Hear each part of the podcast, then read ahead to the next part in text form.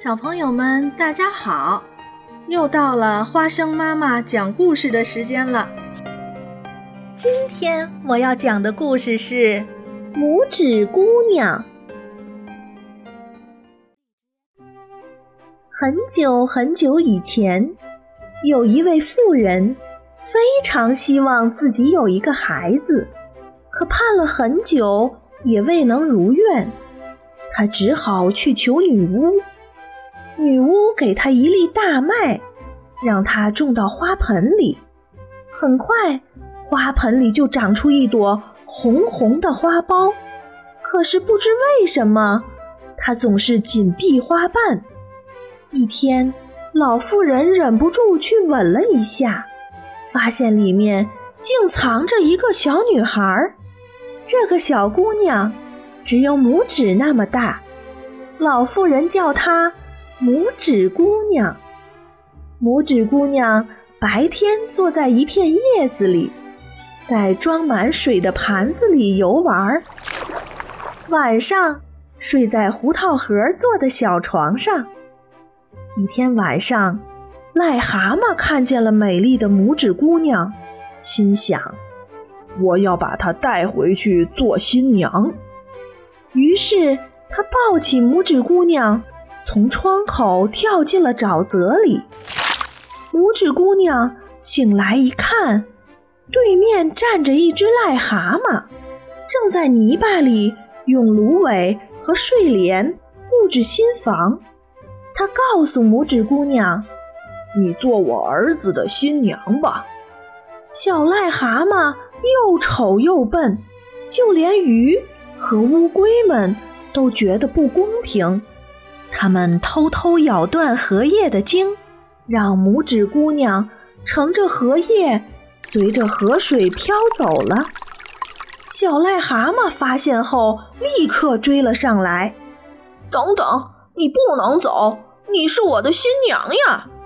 拇指姑娘真的很害怕被带回去，怎么办呢？这时，天上飞来一只白蝴蝶，它用绳子。拉着拇指姑娘顺水而下，终于甩掉了癞蛤蟆。谢谢你，白蝴蝶。拇指姑娘继续四处飘荡。突然，一只大金龟子发现了拇指姑娘，它伸出尖锐的爪子，一把就把她抓起来，飞走了。救命啊！救命啊！拇指姑娘不知道又会发生什么事情。大金龟子把它放在树上，请它吃蜂蜜。别的大金龟子觉得它太奇怪了，因为它只有两只脚，又没有触须。最后，金龟子们都离它而去了。整个夏天。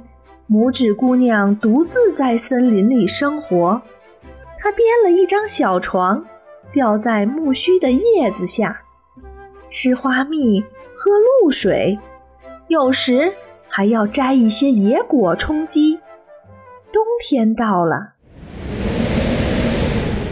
森林一片枯萎凋零的景象，拇指姑娘冷得浑身发抖。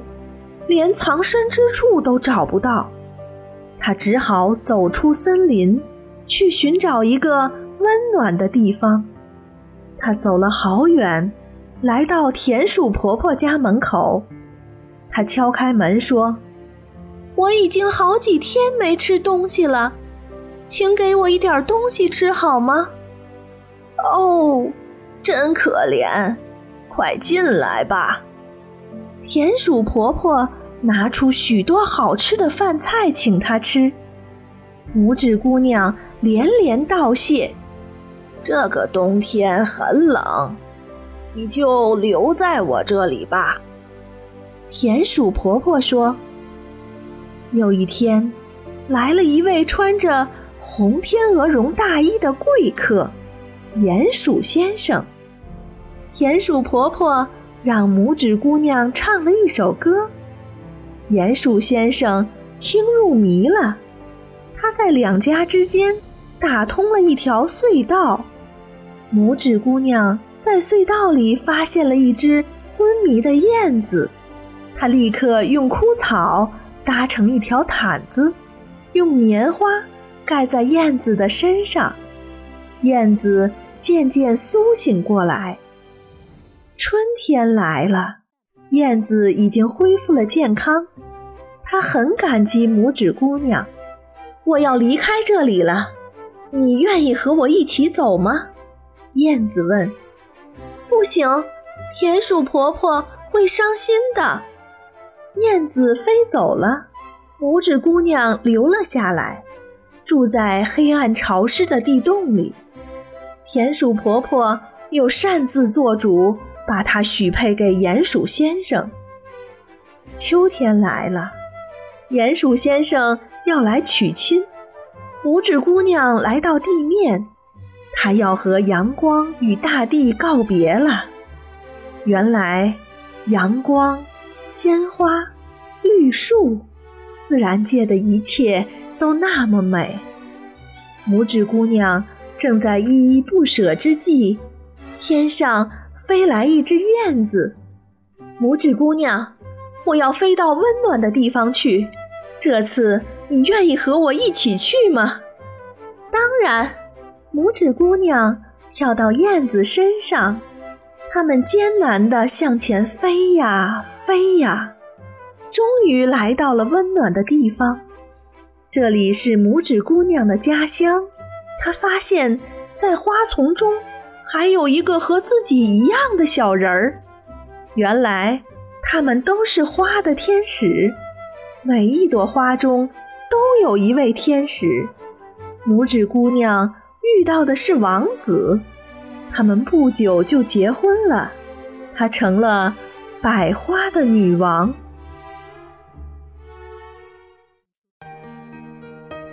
小朋友们。想听更多有趣的故事，请关注微信公众号“耳听八方”，快来听听吧。